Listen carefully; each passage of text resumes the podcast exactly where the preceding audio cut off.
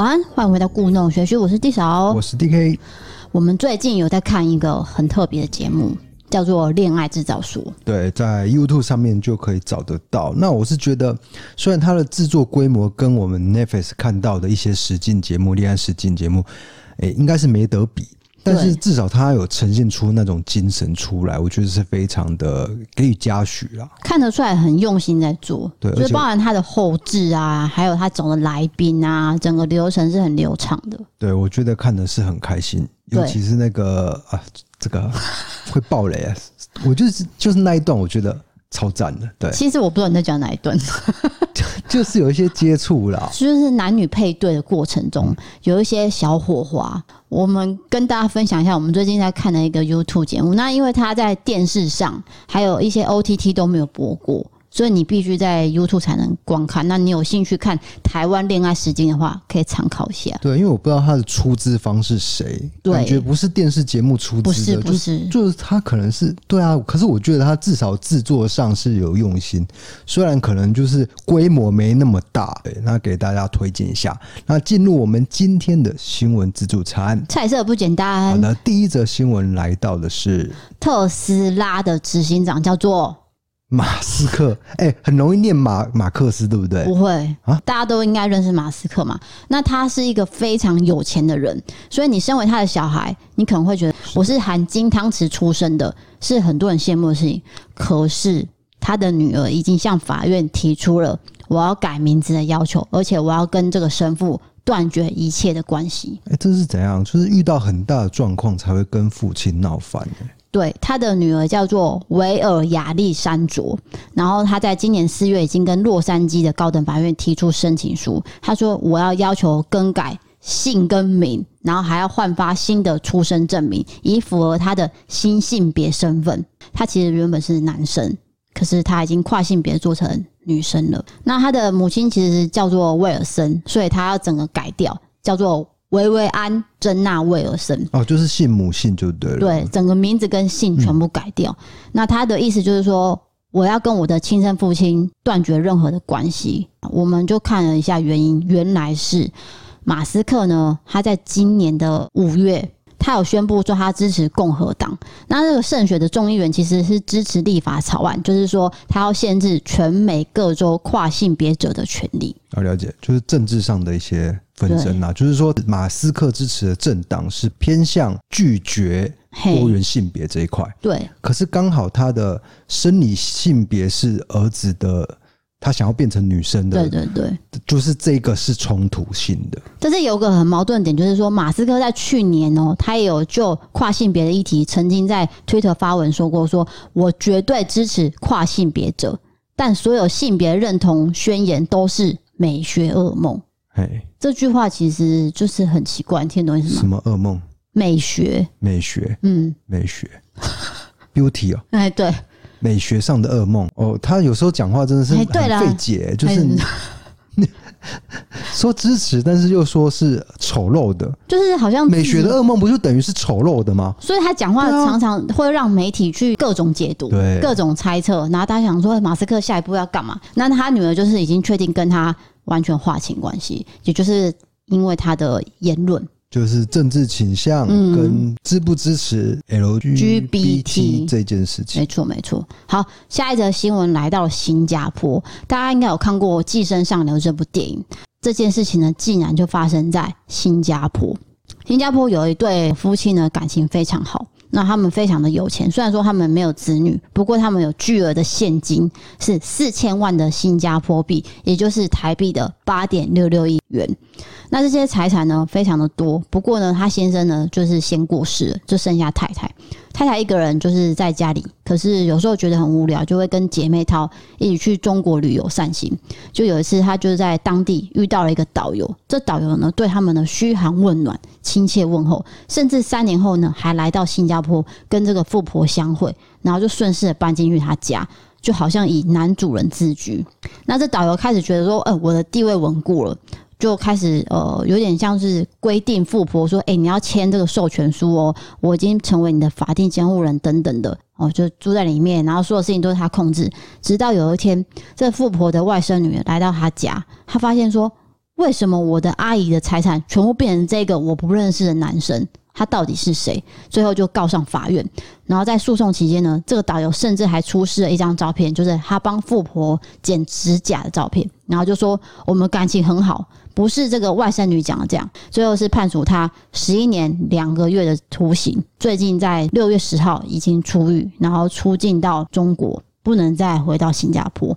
不过他有新加坡币的五百万元都没有追回来，就是代表说他有很多钱都还没有还给富婆。那我觉得他好像有一点就是邪教的性质，因为他会迷惑这个富婆。他说，只要在他富婆身边的时候，这个富婆就会神志不清，是不是？对，这个新闻其实讲得很细，就是说好像有点失智的感觉啦。对啊，那到底是用什么手法可以让富婆就是呃把一些财产移转到他身上？不知道是不是用甜言蜜语，还是用其他我们想不到的？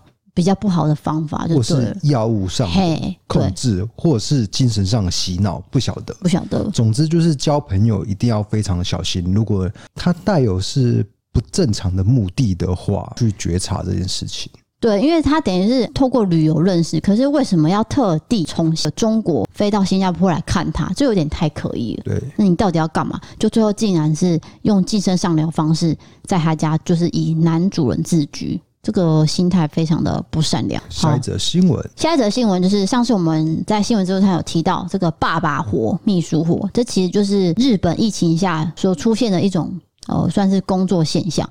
不过呢，日本众议员吉川先生，他今年是四十岁，已经结婚了，有两名女儿，他三度当选了众议员。不过他在今年的六月九号呢，被周刊爆料。他跟一个十八岁的女大学生吃饭，然后让对方喝酒后还带到饭店休息，支付了他四万日元。最后呢，周刊爆料，对不对？隔天他就自己去申请，我要脱离自民党，然后党里面也获准了，所以代表说他是间接证实他有这个行为，就是确定有做了。对，不然为什么要离职嘛？对，我发现你很喜欢报道，就是爸爸活的相关的事件，你是不是？刻意搜寻爸爸，不是不是他自己跳出来这样，当然是自己跳出来。我干嘛？对，我说你好像特别，你误会我这一块有兴趣。No No No，我是想要跟大家分享各国发生的比较特别的文化啦。你不要误导别人。好好好，那这个会让我想到，就是我们有一个议员诚信议员啊，那就是他可能也是呃做一些谁啊？我到现在还没被周刊爆出来。然后他干嘛了？他就就那个啊，爸爸活，就类似爸爸活的事情啊。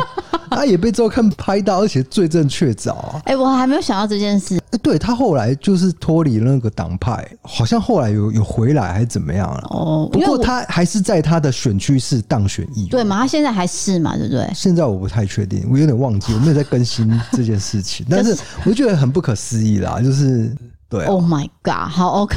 对，因为你刚讲这个，我其实是想到王信。我知道你在讲谁，但是他不是，就是不是这种，不是那种的，没有交易、啊，就是出轨跟交易又不太一样。对，对不是啊，这个又会让我想到另外一位大厨师。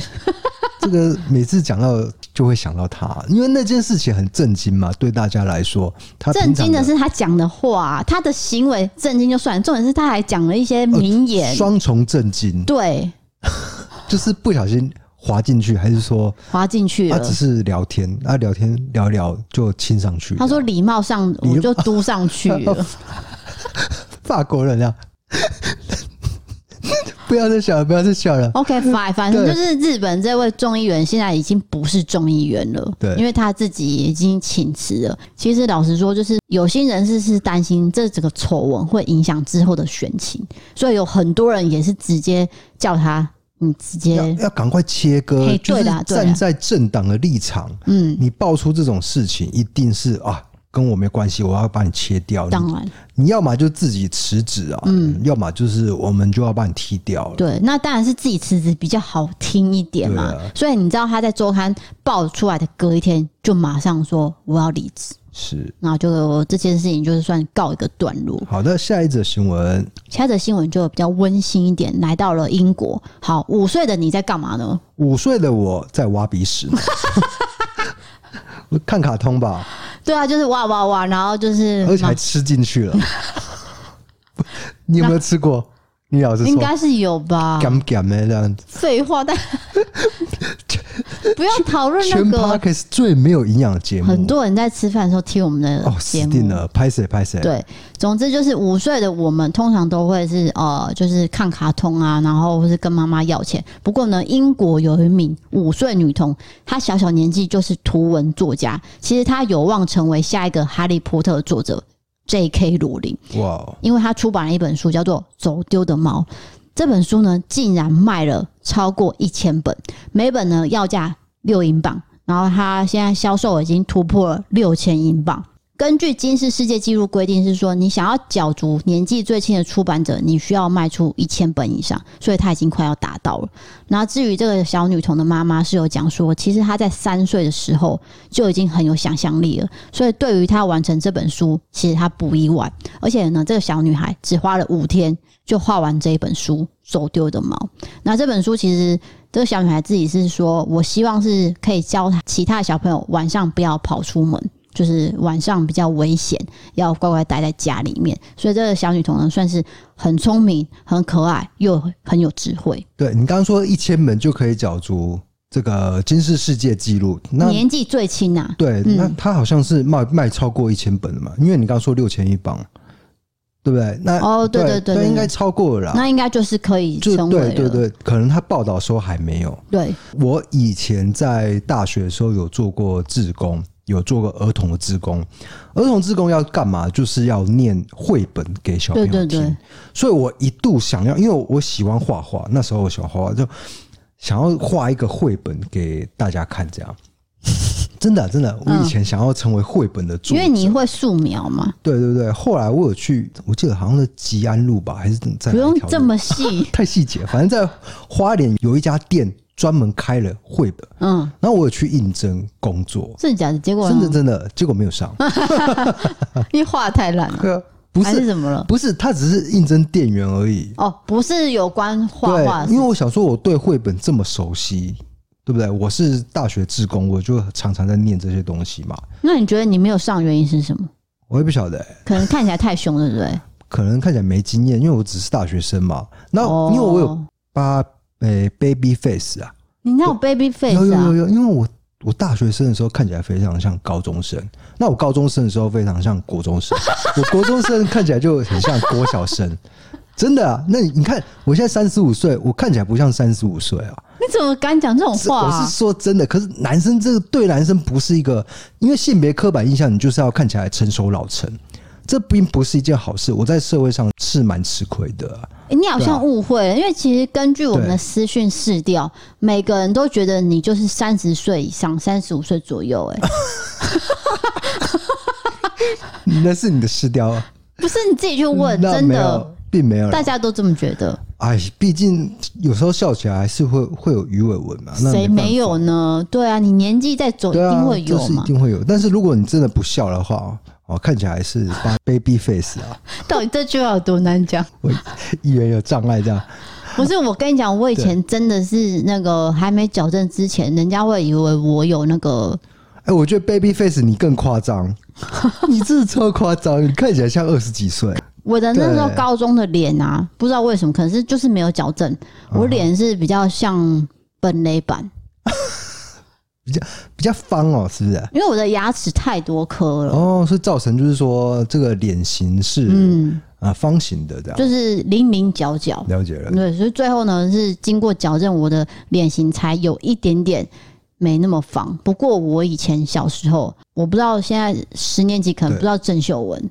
郑秀文知道啊，那我客人不知道啊。郑秀文在我们当年是最红的香港，就是女艺人唱跳，对不对？她有一首最有名的歌叫做《眉飞色舞》。对，我一直记得她曾经讲过左脸拍照。哦，然后我就想说，为什么要用左脸拍照？这件事情我到小时候都想不通。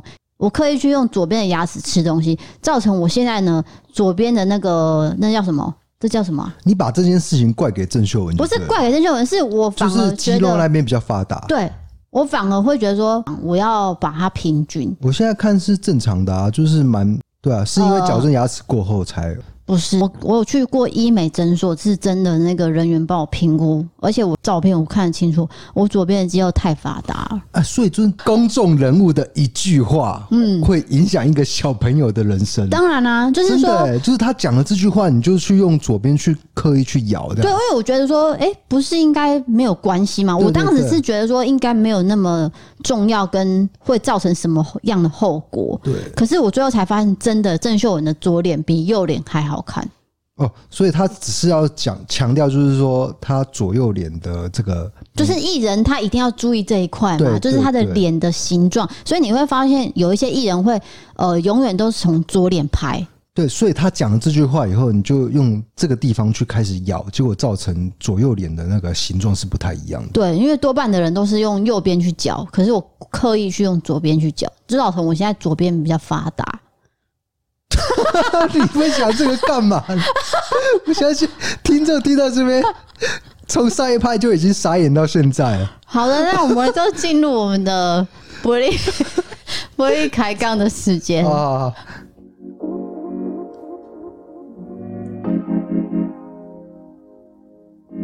可是你算是有 baby face 啊？怎样？这段就不能讲话是不是？你不用刻意在音乐下说。加这句话，我就很想讲啊！我觉得你就是相貌跟你的实际年龄差了二十岁。对啊，请不要去触碰女性的年龄这个话题，OK？可是我是我的意思是说你很年轻呢。我知道一定会有很多人说，到底低嫂你为什么这么在意讲年龄这个？我是希望呢，就是大家保持一个礼貌。就是说，不要去探究这个，因为通常人家说啊，你几岁？哦，你怎么这样看不出来？然后就开始延伸各种话题，我就很不喜欢被人家注意这个。那那你要分享一下你保养的秘诀啊？因为我每次看完你洗完澡，洗完澡，那你就有一整柜的东西要开始开始刷刷油漆啊，搞你要搞 搞不要，你要搞搞搞啊！我就会好奇问说。哎、欸，你现在在涂什么？然后你就会斥责我说：“你不要问那么多，你真的也听不懂。对，你问了也不懂，那你就不要问。而且你也没有要擦的意思，那我何苦跟你？那我就悻悻然的继续打我的 Switch，这样 每天都上演这样，所以我永远都不知道你在搞什么。不是啊，因为。我小时候真的是因为电视儿童，对，就像我刚讲的郑秀文一样，就是说他们艺人都会讲说趁早保养啊什么什么，所以我可能高中就开始注意这些保养的讯息，而且还会固定去看有关保养的杂志。我知道，但是至少就是这一块是有成果的，因为我发现我的同学，我读社会组，就是很多女性的同学，我发现他们都。跟大学的时候已经有一段的差距了，就是真的是长相是有差异的，但是你没有。有，你去看我以前照片是有的，我十年前跟现在长得不一样啊。因为真的有些事情哦，就是我们不能对抗有关岁月这件事，对啊，就是垮就是垮了啊。哎，我也是抱持这种心态啊，那就是秃头就秃头，没关系啊，就一直掉发。这就是说，厂商建议说，哎，你可以去做什么做什么，你死都不做这样。对，真的是有厂商来找我，但是我真的怕，我会怕那个手术。对啊，只是说要麻醉而已，然后你就很紧张。我不行啦，我不行啦，他要说帮你生头发，因为我是属于自然派的，就是该怎么样就怎么样吧。那因为我身高也很矮小。你知道啊？如果我去参加，我们前面有说恋爱实境节目嘛，就是恋爱制造所。我去参加的话，大概就是被淘汰的那个。你应该海选都进不去吧？我进不去，进不去。对啊，进不去了，因为他一定挑，起码要一七五吧。对，啊、对，那个应该有一千。这是一个迷思啦，其实你知道为什么吗？因为其实，在镜头前面会比较好看。我知道，应该是镜头上的考虑，对，对，就是纯粹上。但是我觉得身高是另外一件事情，个性比较重要。这我要说的就是这一块，就是外表。同样，女性也是一样，嗯，有才华的女性也不一定照社会规则走啊，就是说一定要漂亮还是怎么样？好，你讲的话题好严肃哦。你知道我最近就是跟一个比较常聊的网友啊，他会跟我分享他最近认识的男生的经过，然后有没有发展成恋情？他是单身，正在寻找另外一半的状态。对，然后他最近就认识了就是同公司的一个同事，你知道那男生有多高吗？安普贤的身高一八八。哦，一八八哇，都有可以灌篮了。那她是多高啊？就是女生，女生吗？女生是多高？呃，我忘记，应该就是一百六，差不多吧。一百六，OK。对，就是，所以就是大概有二十几公分的差距。重点是男生非常高，巨高，巨高。啊，所以他们发展怎样？哦，最近刚成立为成立 couple，couple couple 已经正式成为男女朋友啊。欸、他在交往的那一刻，马上跟我分享，哎、欸，他说我们在一起了。哎、欸，你真的是很多人的心灵导师哎、欸，就就是我没有教什么啦，分开的事情要跟你讲，在一起的事情要跟你讲，不是，就是自从你成为半个。这网络上的工作，千万不要这样讲。半个啦，半个啦。不是，因为我觉得有些事情我可能没有去体验过，可是我可以透过别人的角度去了解的时候，我会觉得我身临其境，我好像有体验过，那我人生就圆满了。我们做这一行的最大的好处，我到底在说什么啊？没有，我我我可以理解你意思啊，就是说你可以听到不同人的经验，因为你对啊。你做这一块就认识了很多人，在网络上啦，那他就会告诉你、分享你他的人生的故事，对，你就会觉得哇，不管是喜怒哀乐，我都觉得很特别。就像呃，我也认识一个很熟的网友，他有三个儿子，那他有两个儿子确诊了，我替他很担心，因为他要照顾三个小孩，对，代表他分身乏术，对，而且他如果他自己确诊怎么办？嗯，对啊，你看我是不是很忙？对，你就是这一块你也要去 cover，然后那那一块也要去。不是啊，我就是很喜欢听大家的经验。那我问你，你有没有一个缺憾，就是说自己的老公呢太矮了？但是我必须说，你的身高，你跟我也差了快二十几公分啦。呃，对啊，不是这样讲，因为我所以其实就比例来说，我们也是好看的 couple couple。我没有在管好不好看，可是我曾经交往过超过一七五的啊。是啊，然后你也交往过比你高的，有有有有 有有有。对啊，身高真的不能证明他的个性，他的一切，那都是一回事，这是一回事。对，只是说你可能拍照起来，哎，比较好看。对，就是一个，但是这也是世俗的眼光哦。啊、我必须说，有的时候我们违抗世俗眼光，你才会过得更快乐。哇，金句！哎、欸，大家，如果我有维基百科，帮我写进去。你不要再吵人家维基百科了，帮我 记一下。你知道维基百科上面会写你什么吗？怕蟑螂。绝对会写进去。对蟑螂极度惧怕，成为个人的特色。这样子，比如说，哎、欸，怕那个那个酸香菜，香菜怕视网膜，视网膜，可能视网膜的维基百科就有写这一块。我应该有，不晓得，应该有。那吴尊的话就是怕草啊，对，怕草这件事情真的是非常，不是那个飞轮海吴尊，是搞笑艺人吴尊哦。对，是吴尊哦。然后那个草草皮，Grace。然后还有谁啊？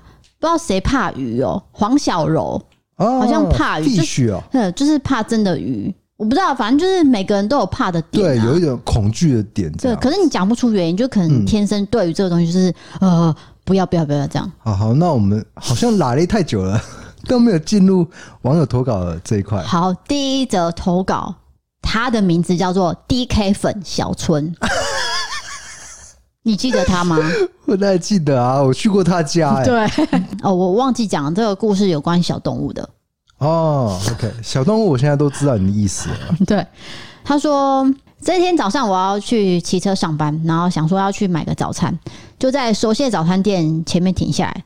老板娘一样的热情，一样的忘记戴眼镜，把全部男生都当成帅哥。买完早餐之后，我就跨上机车，要准备吹油门。这时候我的左脚裤管传来了刺痛的感觉，仿佛有什么针刺状物体在我的脚扎来扎去的。刚开始前几秒我还想说会不会是什么槟榔渣啊，还是猫咪的指甲什么的卡在我的裤子上。接下来几秒钟发生的事情就让我头皮发麻到极点，因为我能清楚的感觉到那个刺刺的东西正在缓缓的移动，而且移动的方向是从小腿往膝盖再往大腿。我察觉这个状况非常的不妙。我赶忙趁红灯的时候往这个刺刺的地方伸手一抓，我抓是抓到了，那却发现这个东西，嗯，感觉是不太小呢，大概有五公分左右吧。然后压到后，感觉扁扁宽宽的。我心里脑补了很多种可能，最可怕就是小强了。我边骑车边开始狂踢左脚，试图的把那个生物甩出裤子。不过因为自己想让腿看起来比较修长，所以选的裤子是偏向比较窄口贴身的。所以不管我多努力抖动大腿，它还是离不开我的脚。而因为该路段是交通要道，又没有办法临停路边，我只能一只手抓着裤子，避免它往上爬，然后一边思考着我到底怎么办。这时候有一个好心的阿嬷就靠近我说：“少年呢，你是安怎脚抽筋你？”就这样跟我讲说很危险。我只好装作没事，我说：“哦，不啦不啦，脚有点痛而已。”这时候这个生物呢还在活动。好，之后呢我就到达了公司，我一停好车，我马上用力的扯裤子把它甩出来，结果那东西掉出来。没错了，它就是一只五公分大的大强，掉出来后，它还在拍动翅膀。我赶忙一脚让它安息。心有余悸的我，我在办公室厕所脱下了长裤，想说喷个酒精消毒一下。我才发现那只蟑螂还有两只脚跟一个触须卡在我的裤子上面。这件事情一直让我整天恍惚的在上班。到了晚上，我还是觉得很可怕。我之后还有遇到误吃到大只蛾的可怕故事，以后再跟你们分享。也因为这件事情，我养成了戴全罩安全帽的习惯。哦，这好恐怖哦，真的很恐怖。对，那这个让我想到，我想应该是昨天吧。那个 IG 网络红人吴志胜，胜人生胜利组吴志胜哦，他看到一则网络的蟑螂的影片，竟然 take 我们的账号，我一点进去看，吓到。因为那真的很可怕，那真的好可怕，那是一只超大蟑螂，也是在它的腰部，对，是腰部，然后别人在拍它，这样子，对对，啊，也不跟他讲，也我也不是怪拍摄的人，因为有时候来不及讲还是怎样，啊、就就只能先拍，而且你讲的话会惊动那一个人，也也可能有一些。不得已的苦衷，那就像小春的状态一样，嗯，而且小春的状态更可怕，在骑车，在骑车，而且不能临停，对，那是一个，就是他怎么甩都甩不掉，就等趁红灯的时候可能甩一下，可是又甩不掉啊！这真的是人生中最大的梦魇。有些人真的是完全不怕昆虫，他们没办法理解我们的这种恐惧。对对啊，有些人是比较无感呐，无感，完全无感，就是说你们到底在怕什么？就六只脚而已，但是。那个脚是很刺的，因为有一次我小时候在游泳池洗澡的时候，就有一只大蟑螂。洗澡是下面是有水沟盖的，对，它就是从那边爬到爬到我的脚，然后就是刺刺的触感，好恶哦，很可怕，真的很可怕，而且是那种超大只蟑螂。好的，因为我之前在游泳池上过班嘛。就是有一小段日子，对，游泳池是真的很多蟑螂，我也不知道为什么，根本就没有什么吃的东西啊。而且游泳池有那个消毒水，对，怎么会有蟑螂？我还是不解，那就是一些杂草啊什么的，我觉得跟蟑螂也无关。可是他们就是永远都在那边。是你是在哪边看到？就是游泳池旁边哦，周遭嘿，不是在室内，室内比较少。嗯，可是我不知道为什么蟑螂就是永远会一直从某个地方这样肿出来。对啊，好奇怪哦！我们几乎是每天打扫，然后一个月就消毒一次，可是它还是很多蟑螂啊，好可怕！我跟你讲，我之前在街友服务中心的时候，我可能有讲过啊，就是有一个房间是专门放很多物资的，但是因为很久没有去整理还是怎么样，结果有一次就是要去大整理，哇，一翻。三十几只，就是那种一堆，就是蟑螂窝。我知道，对，它可能生很多小孩，不是小蟑螂，是大蟑螂。它长大了啊，差点想要提出离职，那可能是我后来离职的关键。没有，因为太可怕了。仓库一定有，对，就是那种仓库型的，那可能有堆放一些食物。对，因为我前公司就是仓库在安平，对，那那对面其实就是义载金城。哎，你知道那每次有铁门这样一卷上来，就会想。砰，这样子哦，是下蟑螂瀑布这样，就是它会马上跑走哦，就唰一声这样，对，像那个龙猫那样，对对对，那个黑黑的女主角跟她妹妹小米啊一起进去那个古屋的对古屋新的房子，然后唰就全部唰一声。那我再讲一个经验，还有还有还有。我妈妈的娘家在彰化，然后他们是种田的，就是农类的。然后有一块很大的帆布，然后就我一次就把帆布掀开，唰，就也是蟑螂窝这样子。帆布在那边要干嘛的？哎、欸，我我忘记了，反正就是。小时候的事情哦，对，也是没办法忘记那个。你只记得蟑螂冲出来的样子？对对对对，那种冲出来是面目狰狞的那一种，很可怕、啊。对啊，那你有大叫吗？没有啊，你没有大叫？有啊，这有什么好骗的？好，那我就讲一个有啊，我再讲一个，还有。跟蟑螂无关的，哦、但是跟动物有关的，这个经验可能大家是比较没有的。就是我外公家、啊，我刚上述的那一段，他们有养一只巴西乌龟吧，我就把那只巴西乌龟抱起来。那只巴西乌龟非常的老，大概哇，我现在比不出来，大家也不知道，反正就是很大只的。嗯，那它嘴巴就半开这样啊，就是那种 打开嘴巴。啊，我想说，因为我在百科全书读到说乌龟是没有牙齿的，我想说那啊，应该就勾住，你知道吧？手伸进去，我手伸进去啊，手指伸进去，马上被咬，哎，咬了很大一口。对啊，靠，咬住以后咬着不放，那我手就吊着那一只大乌龟，你知道吗？然后我就尖叫，然后狂哭，然后最后把它甩掉，然后就留下一个很深的口子，然后。我记得我爸就骑着摩托车载我去擦药，骑摩托车那一段我整段都是哭，因为我完全没有想到乌龟是很锋利的。可是我这个故事听起来，我只觉得你很皮耶。哦，小时候因为我真的在百科全书看到乌龟是没有牙齿这一段，不是啊，他嘴巴张开跟百科全书这件事无关的。他嘴巴张开，为什么你一定要把手伸进去呢？就是小朋友啊，小朋友不知道这个伸进去会怎么样。我才不会做这种事，很可怕，好痛哦！就是如果你有养乌龟的话，不要被乌龟咬。养乌龟的人绝对知道这件事，好吗？那小朋友小朋友不知道，对啊，小朋友不知道啊。你认真有在养乌龟的人，就不会把手伸进去了，好不好？一听就知道是不懂的人才会做这件事。那我可能之前有讲过，就是我外公有养各种动物啦，还有鹿啊，梅花鹿这件事情，有锯鹿茸，然后泡鹿茸酒这件事情。嗯，那鹿茸酒好喝吗？哎、欸，我没有喝过，我到现在都还没喝过，因为真的是小时候的事情。因为我长大以后，我外公已经退化了，就完全没办法养鹿了。嗯，那些鹿都已经卖掉了。哦，对，OK，好，谢谢你的生活费。这个很特别吧？生活分享，因为这些事情都是比较稀少的啦。有有，我感觉到你今天讲的故事有有比以往不一样，有炸出东西。不然你永远 always 都讲同样的事情。好，那我接下来要讲灵异故事了，你可能需要聚精会神的听一下。应该是有些网友会害怕，但是我们说今天的故事还好啦。你确定？好像蛮恐怖的。嗯，我不知道哎、欸，满分十分大概六分。好，接下来的投稿是一位女生，她叫做白小姐。她写说，这个故事发生在六七年前，我跟我朋友阿瑞发生的诡异故事。不知道你们有没有跑过山的经验？而且特别是在半夜没有路灯，而且还是被称作成死亡公路的北宜。当时二十出头岁的我们，平时我们就很常在晚上十点多打烊下班后，一群人约好从板桥骑到北宜跑山，享受那种没有人的感觉。不过呢，路程是九弯十八拐，几乎是没有直线，就是可以训练车技的最佳时机。不过回想起来实在是太屁了，而且超级危险。有一天刚好其他同事都没有空，只有我跟阿瑞两个人，我们两个人就觉得还是去跑山好了。正值青春年华的我们，就是决定一定要跑，反正有阿瑞在，我是很放心的。平常带头的第一台都是阿瑞，他就是超级跑山王，什么山他都跑过了。他的骑车技术不得不说真的是蛮好的，所以我一如往常在后面跟车。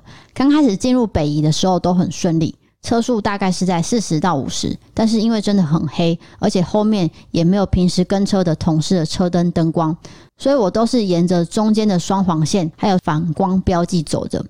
骑了一阵子之后，我越跟越觉得不对劲，因为在前面带头的阿瑞开始东张西望，骑车晃来晃去的。每个转弯都很像是新手一样骑到对向的车道去，而且一下加速，一下又急刹，很不像平常的他。从后面看起来，反而像是不太会骑车又硬要骑的那种感觉。就这样子跟着他一段路后，在后面的我开始害怕起来了。这是我去了那么多次北宜，第一次有这种害怕又无助的感觉。因为阿瑞一直不断的在加速，一方面我又快跟不上他了，再加上我感觉他要快要往山崖边冲下去，因为在蜿蜒的山路里，骑到七八十已经是非常吓人的速度了。就在一个大弯道，我眼看已经不太对劲，我就长按了喇叭，示意他要把车停下来。那一刻，我才发现他整台车已经骑到对向车道，而且对向车道刚好有一台货车以非常快的速度开过来。货车跟阿瑞感觉都用了很大很大的力气去急刹，那个刹车声在安静的山林里是特别的刺耳，真的就差那么一点点，他们就撞上了。这时候我骑到阿瑞旁边说：“哎，你没事吧？”我只感觉到他是一脸苍白又茫然，好像不晓得发生什么事一样，看着我说：“啊，没事啊，走啊。”好，后来终于到了一家平时会停下来的 Seven 稍作休息，我就去问他：“你到底在干嘛？”你今天好奇怪哦，我跟着你的车跟得好辛苦。阿瑞则是面色惨白跟我说：“没事啊，离开这个地方再说。”我整个怕爆了，我想说到底发生什么事情？讲完之后起身就突然起雾了，接着开始下起大雨，真的是瞬间的那种大雨。我们讨论之后决定直接返程，不要再继续骑了。穿上雨衣，我们就开始往回程的路程启程。整个路上我都感觉非常毛。非常不舒服，我的视线呢，完全只敢盯着眼前的车尾灯，因为我觉得整个山林里面有种快要被吞噬掉的感觉，所以我拼了命，只想要赶快逃离这座山林。阿瑞也骑得很快，但已经没有像刚才那样飘来飘去了。突然间，我经过一个长发的女人，她站在山壁边低着头，在这种下大雨的情况下，她没有穿雨衣，也没有撑着伞，甚至她没有穿鞋子。正当我全身背脊发凉、惊吓指数已经快要破表同时，阿瑞突然把车停了下来。我惊慌问着他：“你干嘛停车啊？”阿瑞说：“你刚刚有看到那个女的吗？”我说：“有啊，怎么了？”阿瑞冷冷的说：“我们回去载她好不好？”我傻眼，我说：“什么啦？你有病吗？载她干嘛？”阿瑞竟然跟我讲：“她看起来好可怜哦，我们回去载她吧。”我坚持说：“不要回去载她。”可是阿瑞当时很坚持，但是他看着我的脸已经吓疯了。我直接飙骂他说：“人家就没有求救，你干嘛回去载他？我们赶快走。”这段我们争执了很久，最后我们还是骑走了。离开北宜之后，不安的感觉慢慢终于消失了。为了怕有什么不好的东西跟着，我们还是先去市区绕一绕，然后再找一间超商坐下来，问他到底发生什么事情。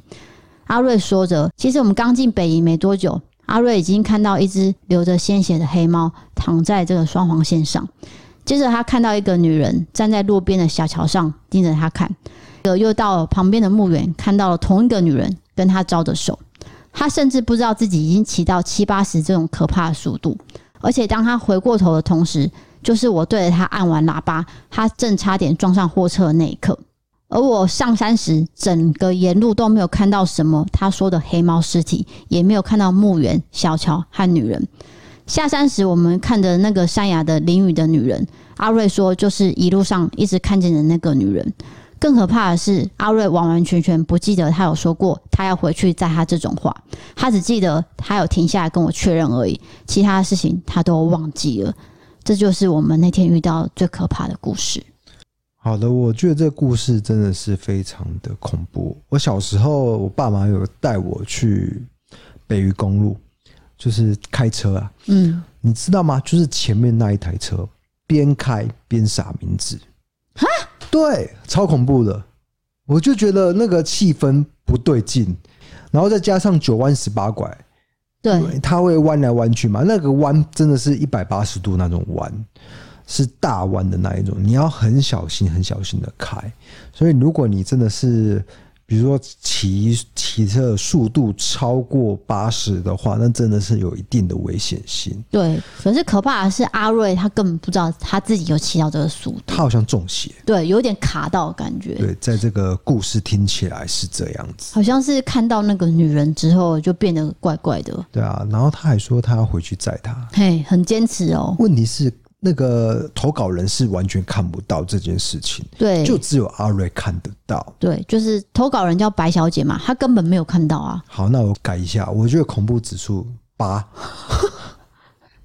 因为你想说吧，想一下那个女人一直出现，一直出现在路边这件事情，然后阿瑞又坚持要回去载她，对，就好像是有点抓交替耶，我觉得很像是抓交替，就是如果我今天再回去载她，我可能就没命了。有可能，因为他有一度是那个弯，啊、好像就是说对向要要骑到对向的车了，差点被撞了，差点被撞。那是因为投稿人出声提醒，对，就是按喇叭嘛。对啊，对啊，对啊，对啊。如果不叫醒他，他可能就真的就是被牵着走的一种感觉。有有这个有恐怖到，我记得北宜公路的那个九弯十八拐，在我们小时候有很多种鬼故事。嗯，现在因为有其他的公路关系，替替代道路，就比较没有那么多人。应该是，就是大家会注意这个路况了。对，也会开比较慢啊，因为明明就知道这里很危险，就不要骑那么快，跟开那么快。是，还有别的选择，别的路的选择这样。嗯。不过就是告诉我们这件事情，就是说九弯十八拐，因为它的路的设计真的是偏危险，所以。骑这一段的时候要非常的小心。没错，没错。好，接下来是呃，算是比较特别的投稿，这是私讯给我的。那因为这个女生呢，她其实是嫁去美国，然后她的老公是韩国人，所以她跟我分享了他们在美国的生活。不过有一件事情是比较特别，就是说有一年的感恩节当天晚上是十一点多，我和老公两个人在客厅看电影，然后开着小灯。突然间，这时候有人按门铃，我们都吓到了。因为感恩节是家人聚在一起的日子，很少有人会在外面，更别提这么晚还有人在外面。然后我们就从窗户看见一个韩国的女生，她说她需要帮忙。P.S. 我们是住在这个 Korea Town，呃，韩国城，韩国社区。对。那我老公就去看发生什么事，回来后他就跟我说，那个女生没有穿外套。也没有手机跟钱包，说自己原本在朋友家喝酒，然后不知道为什么走在外面，也不知道怎么回去。希望我老公可以载他回去。我觉得实在太诡异了，也太恐怖了。我老公竟然还要准备穿外套要去载他，我说不准。他要帮忙就是请他报警，请警察来处理。如果不报警，就是我也一起去。结果那个韩国女生就说：“哦”，然后就自己默默离开了。那天晚上，我们聊起这件事情，聊到凌晨。我想说，到底为什么会选我们家，只会按我们家的门铃？是不是因为看到我们家的客厅有微弱的灯光，然后说要报警处理，还说不用了就离开？到底是发生什么事情？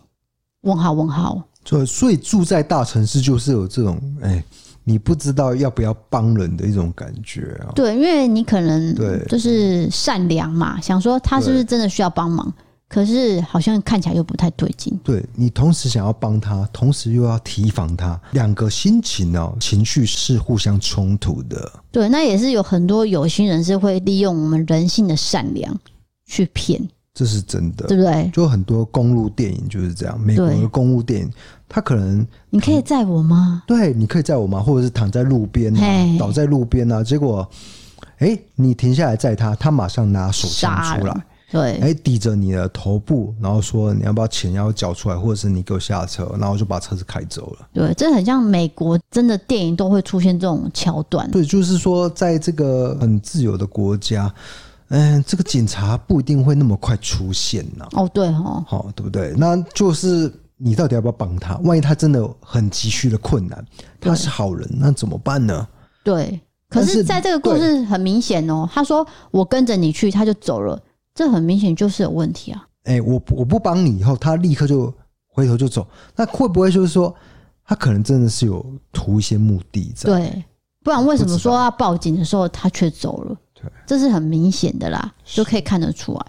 好，下一个投稿来自嘉义的男生，他叫做炸弹，他写说：“嗨，DKD 嫂，我是为了下班骑车不睡着而爱上故弄玄虚的新听众。”今天想要跟大家分享两个冥冥之中被保佑的事情，不知道大家有没有那种下一秒瞬间改变想法的时候？事情是这样的：有一天上夜班，下班骑在回家的路上，在一个十字路口要右转，我因为太累了，想要赶快回家休息。我当下想说，速度不用减太多，直接转。但是，一到这个路口的瞬间，我不知道为什么想法突然间改变了，觉得应该要减速一下再转。而这个想法救了我，因为下一秒左边突然冲出一台闯红灯的公车。虽然当时我车速不快，只有二三十左右，但是因为转弯这个速度应该会有一点外抛的情形。如果当时我没有改变想法，后果可能不堪设想。另外一件事情是在公司发生的，公司的工厂有固定式的起重机，当天有保养员在上面做保养，而我刚好有事要经过这个天车的下方。走到附近的时候，我突然间有个想法，觉得要停下来，但是我不知道停下来要干嘛。然后下一秒，一个扳手就在我眼里从天而降。如果再往前走一步，就不偏不倚的会砸到我头上。这两件事情都让我觉得，好像冥冥之中都会有一些事情要让我们发生，而逃过一劫。不知道大家有没有类似的经验呢？哎，你有吗？你有类似的经验？有啊，是啊，就是。其实你上次车祸不就是类似这种吗？你只是反道而行。对，我是反过来。对，那个时候我想说应该要带转，所以我就代转了。也有人说那个是代转的设计的问题，本身就不应该出现，就是因为。好像只有台湾这个地方是有代转的一个制度啦，嗯、就是别人没有的。那因为代转这件事情，就遭到了后面的追撞，这样那个念头出来。本来我也可以直起，直起也可以，带转也可以，但是那个时候我就是出现了带转的想法。但我也不是突然转的，我也是慢慢的转。我是要强调的是说，平常你都是直走。你从来没有在那个地方带转过，从来没有。可是不知道为什么，你那一天我跟你约，你却是在那个地方带转，然后要去找我。对对，就是很奇怪，也会让我觉得你为什么会在那边车祸？因为你告诉我的时候，我有点被吓到。对，但是也不要往怪力乱神的方向去解读啦。对，就是说可能就是刚好临时想到说可也可以带转啊，对，本来就可以带转，没有错啊。对，那我昨天是看到一个高雄的新闻。就是当地的新闻，有一个男生，他就是在那个一个大路口，然后也是要像你一样哦，就是要往这个待转区往右的时候，后面的车撞过来了。嗯、不过你知道最后是什么吗？欸、他要负肇责，哎，是，他就是跟你一样，也是慢慢的，后面的车来不及反应，对，结果最后是他要赔，是，警察已经决定他就是错的人是他。哎、欸，没有，这个警察不会去。判定这件事情没有，这个新闻报道是这样说啊。哦，没有，那个是你要申请见者的那一种。对啊，他就是有啊。哦，对啊，最后决定就是他，他要赔啊。对对对啊，所以我我会觉得说，如果我去申请这件事情的话，我的造责会比较大，所以我们会直接跳到和解这部分。对对对，就跟对方谈。对，就不用跳过这个程序了。对，那因为这个投诉的男子是觉得说，我又没错，而且我还有打方向灯。而且我是慢慢偏右，我不是突然间偏右。嗯、哦，我的确也是，对不对？所以我说跟你讲，这个可能是一个设计上的问题，因为它非常的不符合人性的直觉。你明明是要左转，可是你却要偏右，对，那会造成后面的车追撞，就来不及反应。对，而且你也不是说熊熊突然转下去哦，你是有慢慢的往那个地方靠的。对，你不是说突然这样龙头一转，那当然是百分之百是你嘛。对啊，所以我跟你讲，最后赵哲还是归他，这个我也是料想得到。对啊，可是我们也可以。更深的思考是不是？因为有好多网友是是对我这样的留言，就是说，是不是台湾的思考要在更设计上设计上的？对、嗯，这个就不是由我们这种市井小民来决定了嘛？因为这个真的、啊、我也不会发表对针对这件事情不会发表任何意见。我只是说有网友这样子的想，嗯、就是说两轮的一些设计上，道路的设计上可能没有那么的。好，没有那么适合，应该是有进步的空间。没错，没错。好，下一个投稿来，呃，就是会比较出糗的状况了。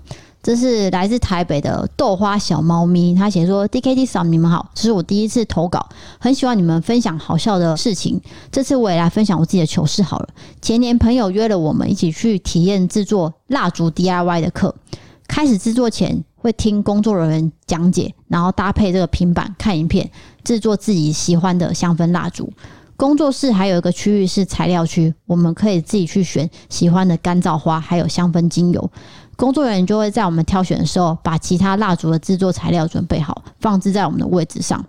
当我很开心的挑完我的材料回到位置之后，我发现工作人员已经把材料都准备好了。除此之外，还为大家准备了一个用纸杯装的茶。我一坐下也没有多想，我看到有喝的，我就顺手把杯子拿起来喝了一大口。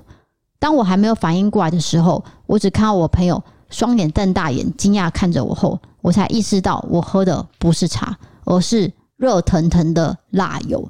我马上吐回原本的纸杯，还无法想象自己竟然喝到了辣油，还差点把辣油吞下去。可是它好烫哦，当下我朋友都快笑死了，也没有要担心我误食的状态。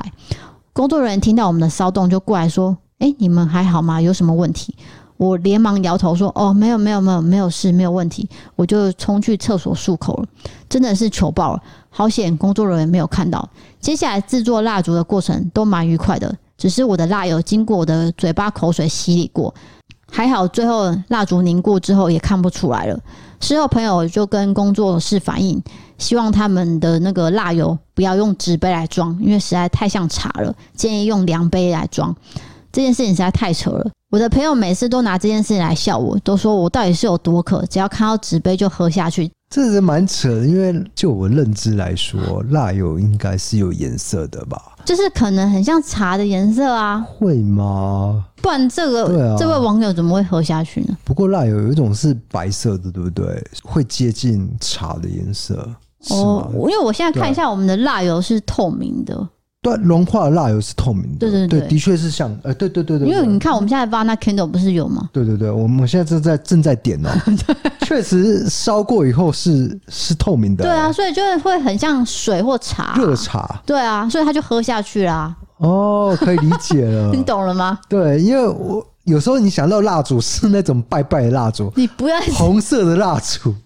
但是不是？比如说我们现在看到，就是的确是透明的、欸，哎，就是它香氛蜡烛就是长这样啊，对啊、欸，真的是，对啊。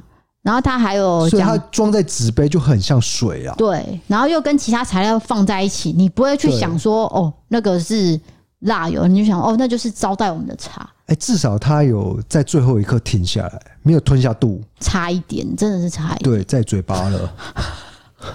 好可怕哦！然后他最后有讲，他说：“呃，我朋友都说你是不是很喜欢吃蜡烛啊？然后就说很喜欢我们的节目，上班的时候一定会收听我们的 Podcast。然后故弄玄虚跟 Instagram 还有 IG 我都有追踪收看收听哦，都可以感受到 DKD 嫂很用心的在制作节目，我会一直支持你们的爱心笑脸。好，感谢，也没有很用心呐。”该混的时候也是有混的，没有很用心。这句话是不对的，因为你知道吗，各位，我前几天模仿你这件事情是我人生最大牺牲，算是一个突破性的啊。因为我因为你的演技大爆发，但是你要看导演是谁啦啊，还是要归功于导演。史蒂芬史皮博跟你无关。嗯，史蒂夫史皮博是我最喜欢的导演啊。对啊，所以我说他，我不是说你啊。啊总之就是那是我自己的表演的一个技术上的进步，跟你是啊，有一些的确是我，比如说我。叫你去演出这个东西的时候，你是有超乎我的预期，就是你自己加了戏，而且加了戏是恰到好处的。对，就是我跟大家讲一下，如果没有看我们 IG 的话，就是我模仿了他，但因为模仿他，我不能戴口罩，我一定要露出我的脸，因为你要做一些表情、对。动作，对。对，那我就用了那个特效，就是胡子嘛。因为他本来就有点胡渣，所以我觉得其实还是有点像，加上他一些表情的特征，我平常就有在观察，尤其是他那个直立式的那个皱眉、皱眉头的那叫什么啊？特色？那个眉纹哦，还是什么？反正就是直直的那个，我很用力在挤，那个会造成我的细纹，我还是有在小心。辛苦，辛苦。对对对，可是我有把那个精髓模仿出来，然后还有整天在那边 baby，我真的很爱你，baby，我真的很。真的超烦。呃，这个我必须说明一下，不是说我特别浪漫，还是跟一直跟他说我爱你这样，是因为我知道我说我爱你，他会觉得很烦。啊，因为我很白目，我会故意这样子去，就是惹我生气啊。对，我是我是在闹他，不是真的爱哦，不 是真的，不是说真的，呃，一二十四小时这样爱。其实这个部分可能大家会有误解，这其实是一种。打闹式的，对，对他并没有那么爱我。有有，有，重点是这个，是有的，是有的。只是开玩笑的成分也会居多啦。对，就是呃，超过八十，就把它放大成八十，没有三十而已。他七十趴是爱的，对。还有一个，我不喜欢被叫什么 baby、比北 baby，no no no，I don't like。但是我现在都叫你由美，由美可以吧？由美的细胞小将。你到底为什么这么喜欢这一部的名字啊？不是因为她的刘海跟你一样啊，好像是一部韩剧啊，大家不知道在讲我们在讲什么。女主角叫做由美啊，因为我觉得女主角的那个刘海跟 Lisa 很像，所以我都会叫她由美。对，那是金高银演的。如果大家有看过鬼怪的话，就是同一个女主角。那因为她以前没有刘海，她为了由美这个角色，她剪了一个短刘海。是，那你就觉得长得跟我很像，其实明明就不一样。没有啦，我只是单纯就是短刘海这件事情。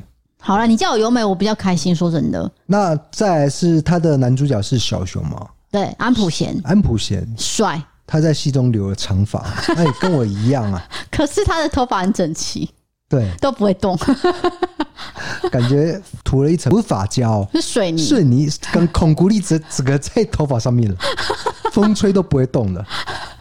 因为他这部韩剧很特别，他是用动画方式去形容男女主角的心情，对，例如说很开心啊，想要嘿嘿嘿啊什么的，就是很可爱啊。你刚刚说 OK，真的，他有演这一段，啊。啊，有这段，有这段，嗯，对，好啊，安普贤的身材非常好哦，真的，所以算是非常女性取向的一个一部剧啦。又来，又在那男女男女哦，不不是啦，就是说女生看了很高兴啦。啊、可是我觉得你看了也很开心，啊，我很开心。我不知道说你对这一部，我我很喜欢由美的。对了，因为金高银的那个特色就是单眼皮，可是是很柔美的，对啊，很柔美的感觉啦，文青，很文青的那种单眼皮。好，最后一则投稿来自宜兰的燕玲，她写说关于之前一百七十五集的算命，让我想到十几年前的事情。那时候我刚从台北搬到宜兰住。我还没有工作，因为我是身障者，所以工作实在不好找。而且我也跟 DK 一样，不擅长跟陌生人说话，只敢跟很熟的人说话。后来我的阿姨带我去宜兰某一个很知名的算命师，算我未来会做什么工作。当时他是说我以后会做卖冰的相关行业，然后也会靠公益来过生活。结果十年前辗转之下，我从县府身障职训的时候，为我服务的救服员，他刚好认识的朋友，就是我现在工作的老板，目前是卖果汁，也是卖冷饮相关的。于是跟老板磨合期到现在，已经工作满十年了。我有跟老板说，我以前算命过，就是说我会做有关剁冰的行业。老板也说很准。那现在我跟老板一家人也是无话不谈，就跟家人一样。另外，我的家里也是开公益彩券经销商，虽然目前因为疫情的关系有些影响，但是我也是希望可以跟老板撑过这段期间。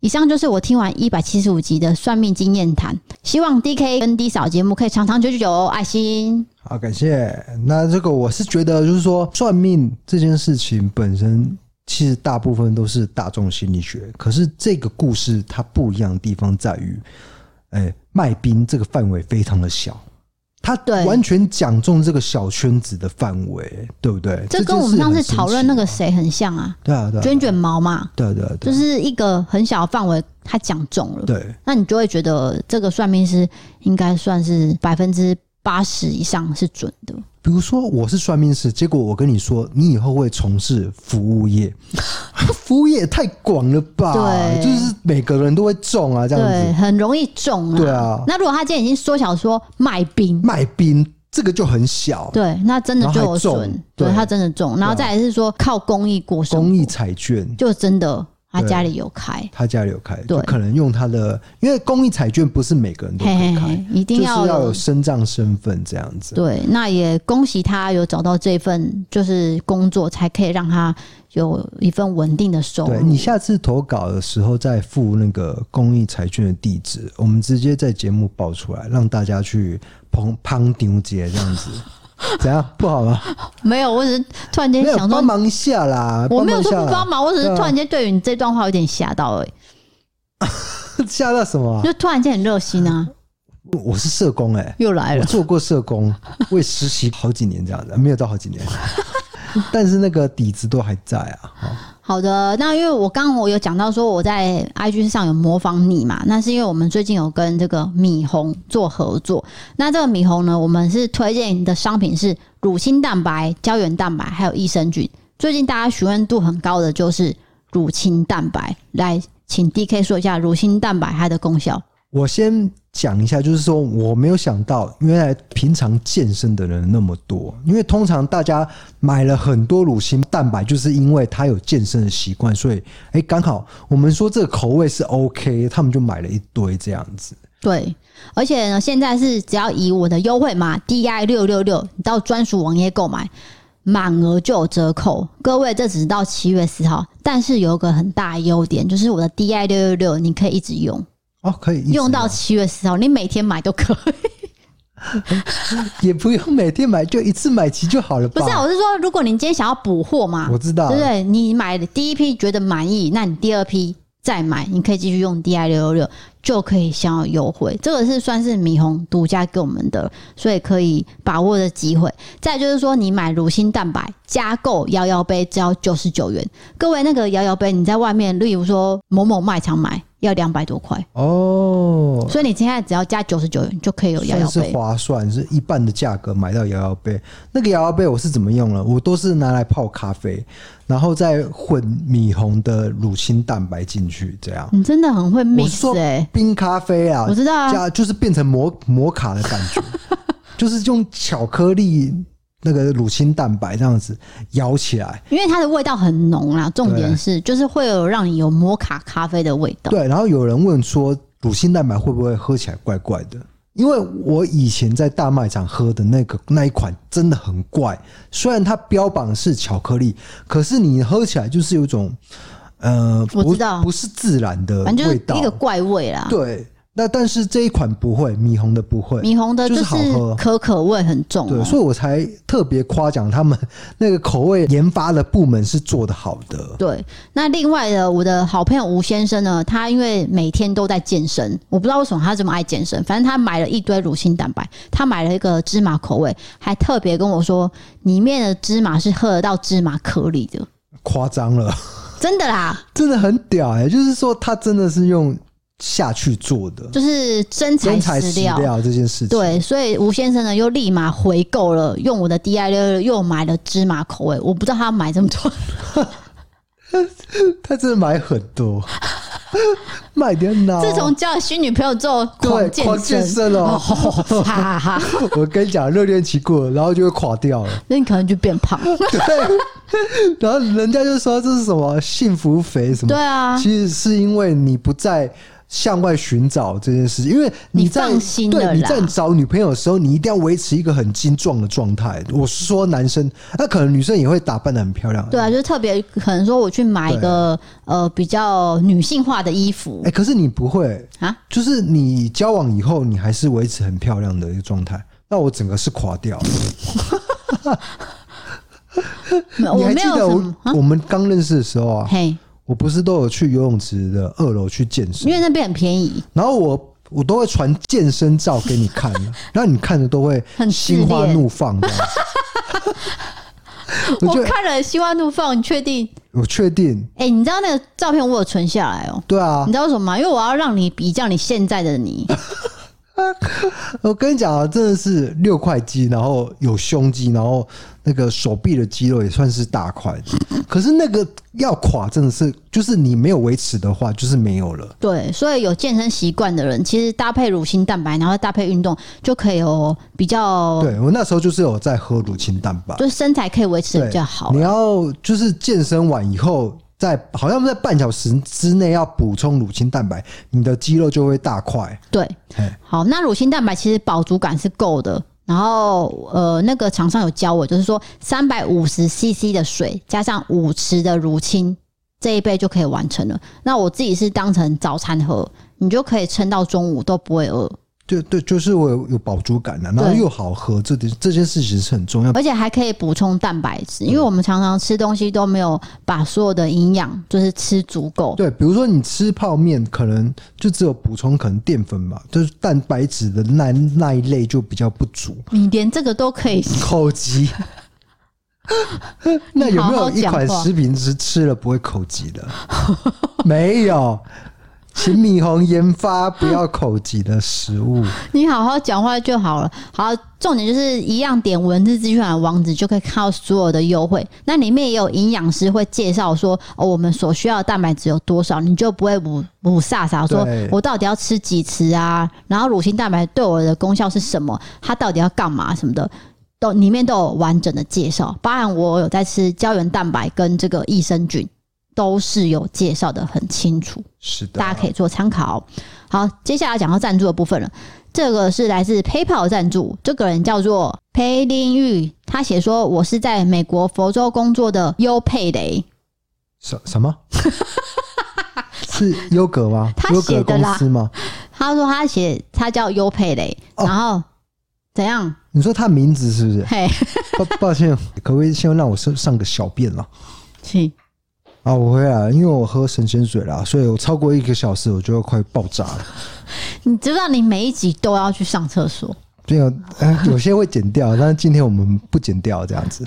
回到这则赞助留言，是是，是，对，他叫做优佩，他写说，最近都在实验室看你们的异色答案，或是听故弄玄虚，度过等待实验的时间。你们真的太有趣了。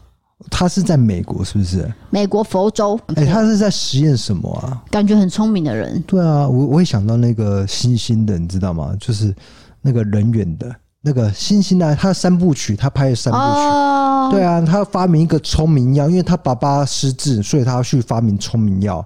结果呢？反而让猩猩变得很聪明，结果人类都都病死了，这样子。那个电影叫什么？我突然间忘记。知道，我我突然忘记，但是我非常的爱看那一部。然后你还会看到哭。第三部第三部曲，我是直接爆哭。那对我我我会觉得很感动，因为他带领了族群，他整个族群经历了风风雨雨。好，下一个赞助来自 EC Pay，他写说：“我是珊迪。”每日必听节目，就算听完还要再刷，支持支持再支持，超级赞的啦！大拇指三个。他会重刷、二刷这样子。有些网友是会跟我讲说，他们会真的回去再听前面的。哎、欸，有一些电影也我也会这样、欸。对啊，比如说《教父》，我就是没办法停下来，我就是看到哎。欸 Netflix 又上了，好啊，再刷一次好了。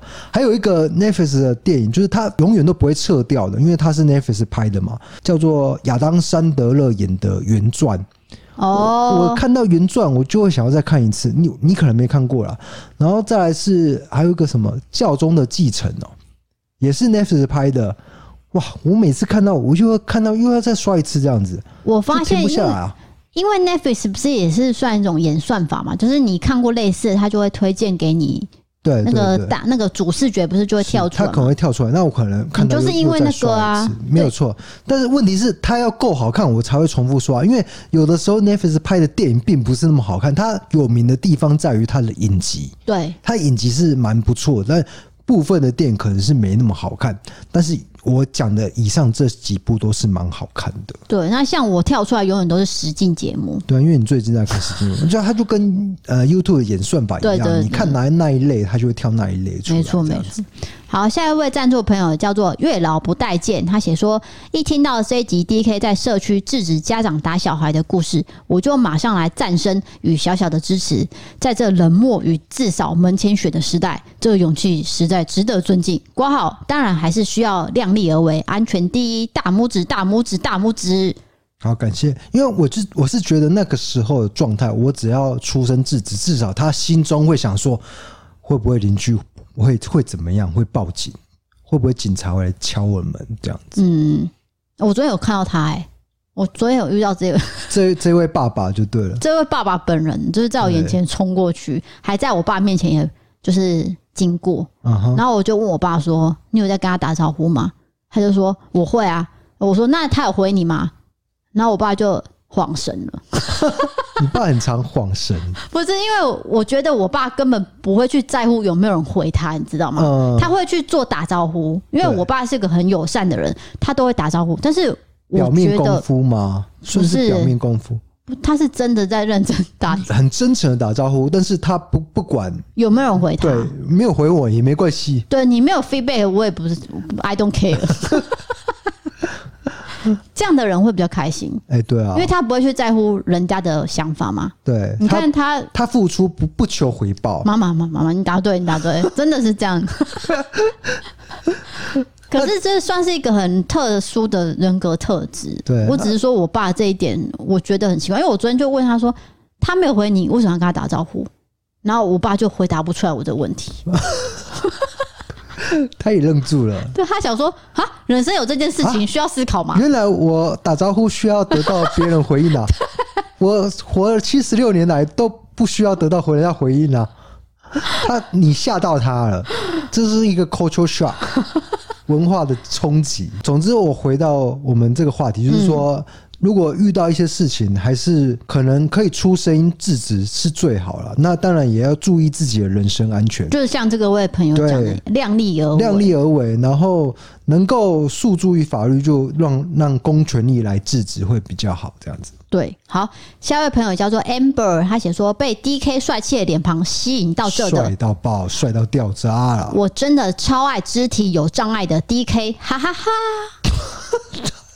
他前面都没有听完，对他前面夸我帅，后面讲说我不会跳舞，所以你就是帅气的脸庞搭配肢体障碍。哎、欸，我真的想要克服肢体障碍这件事情。说我大学的时候有参加那个街舞社嘛？怎么可能啊？真的真的，我参加了，然后一天就被踢出来，没有没有踢出来，我 我自己知道跟不上，我就走了，就一天的时间，就进去摘一下水，我发现完全不行。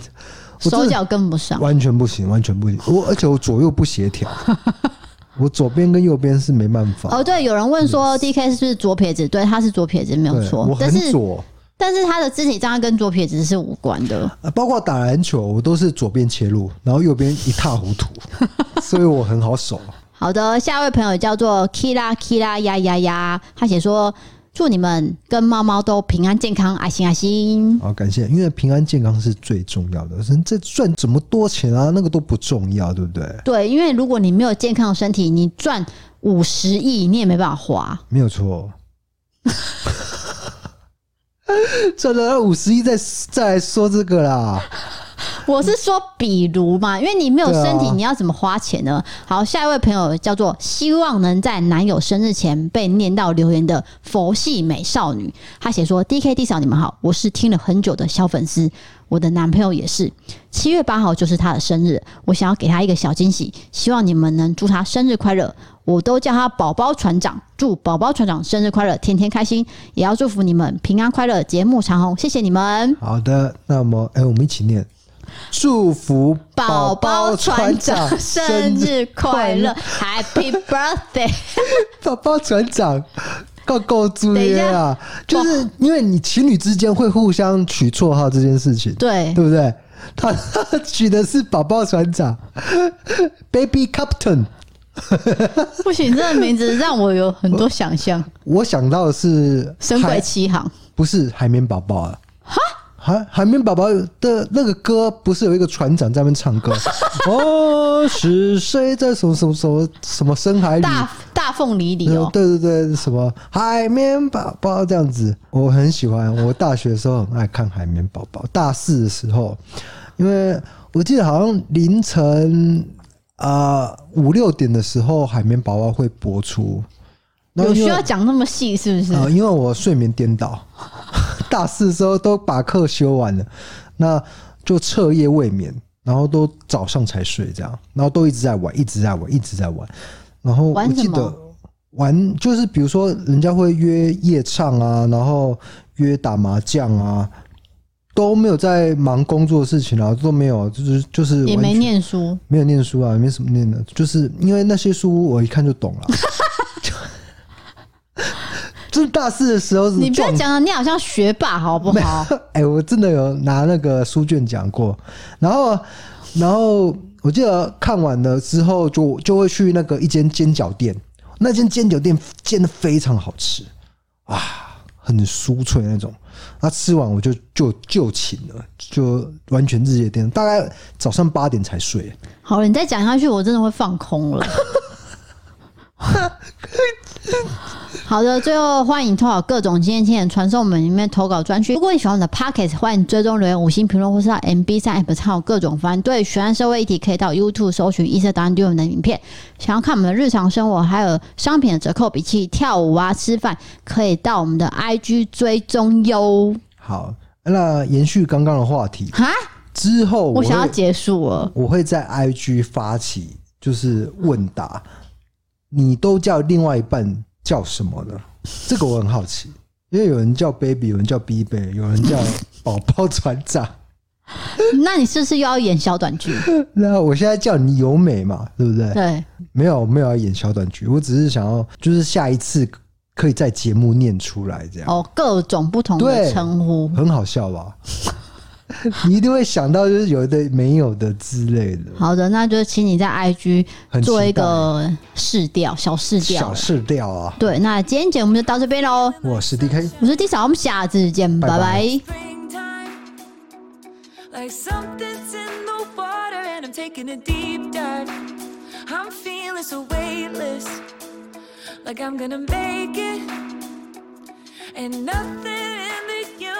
universe can take this. I can see it clearly now. Nothing gonna bring me down. I